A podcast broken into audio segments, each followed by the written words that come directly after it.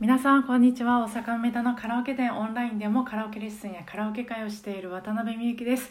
えーと今日のラジオはですねまた難産で の何回も撮り直してるんですけどただもう何回も練習したんですけどちょっとうまくその言葉だけで言葉と声だけで伝える自信がちょっとなくて、えー、滅裂になるかもしれないんですが、えー、ちょっとまた改めて もうカミカミ改めてまた YouTube にもしたいなと思いましたが今日はちょっとあの言葉だけで、えー、頑張ろうと思うので よければ聞いていただけると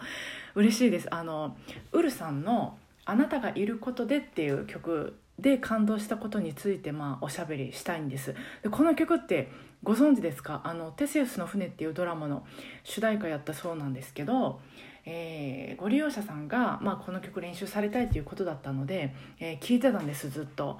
でこれはちょっといいなっていうかっこいいなしびれるなっていうところが、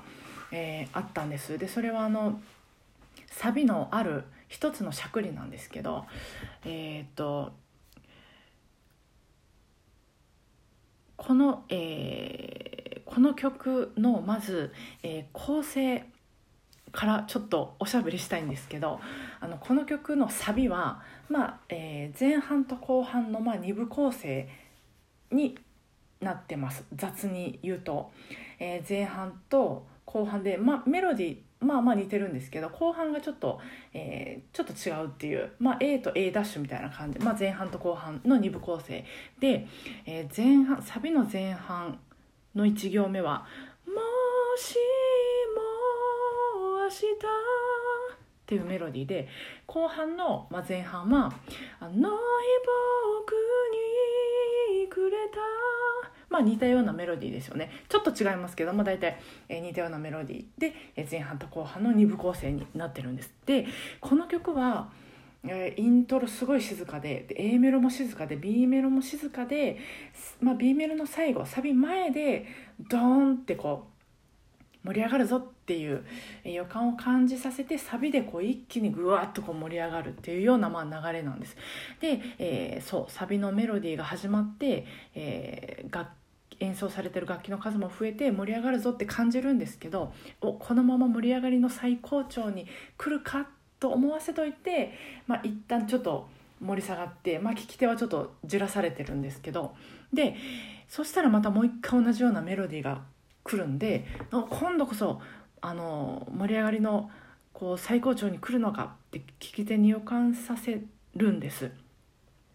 で、えーまあ、この時点でもう聞き手はこの先の物語の続きをすごく無意識に、えー、気にしてると思うんですけどでそう後半は同じようなメロディーで始まるんですけど、あの同じような全く同じじゃないんですよね。えーと、もう一回ちょっと歌ってみると、え、ちょっと待ってくださいね。もしも明日前半の出だしがこれで後半の出だしが、えー、あの日僕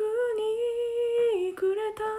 こんな感じで、まあ、大体同じメロディーですけど後半の方が言葉の数も多くてしゃくりもめちゃめちゃ多用しててだから動きがすんごい出て同じようなメロディーなんですけどがぜ後半の方がもう熱量が高いんですよね。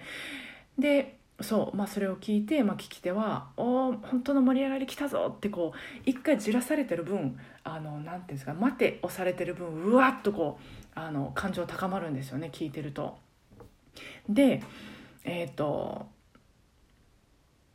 後半のサビの後半の出だしのワンフレーズが「あの僕にくれた」なんですけどこれのさらにこれをさらに前半と後半に分けた前半部分がすでにそのサビの前半の「もしも明日」よりもそう言葉の数も多くてしゃくりも多用されてるからその何て言うんですかね。一つの音の長さが短くなるんですよね。だからその「もしも」ってこうトントントンっていくんじゃなくても「あの僕に」もうトトトトトってこういく感じなので、まあ、盛り上がるんですけどそう。トトトトトってだからその盛り上がりが生まれてるのをそのフレーズの後半部分にキープさせるえー、っとですね。そうここの説明が本当下手なんですけど「あの日僕」これだけでもすでにこの後半のサビはあ盛り上がるなってわかるんですけどそれをこの後まで引き継ぐのが「あの日僕にくれた」この「に」この音程が下がってこのたった一つの、えー、しゃくりが、えー、サビの、えー、まあ後半部分の頭でこううわっと盛り上げを作ってでそれをずっと最後までキープする、まあ、役割を果たしてるというわけなんです。これないと「ない僕に」でせっかく作った熱量の高さが後半部分まで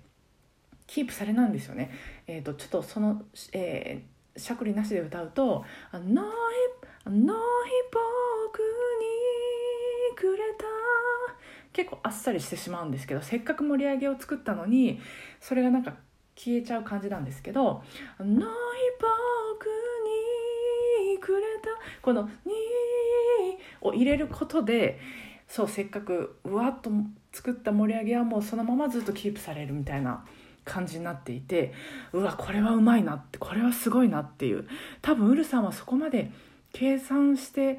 何て言うんですかねやってないようなもう無意識にこう生まれた歌い方だとは思うんですけどまあねご本人に聞いてみないと分かりませんけどいやこれはすごいなと思ってたっていうおしゃべりでした、えー、この曲のことを教えていただいてありがとうございます。もう本当に、えー、感動しました。ちょっとまたもうちょっと分かりやすく YouTube にしたいなとちょっと思いました。いや今日も聞いてくださってありがとうございました。明日もお互いご機嫌に過ごせますように。今日もお疲れ様でした。よければ曲聴いてみてください。お疲れ様でした。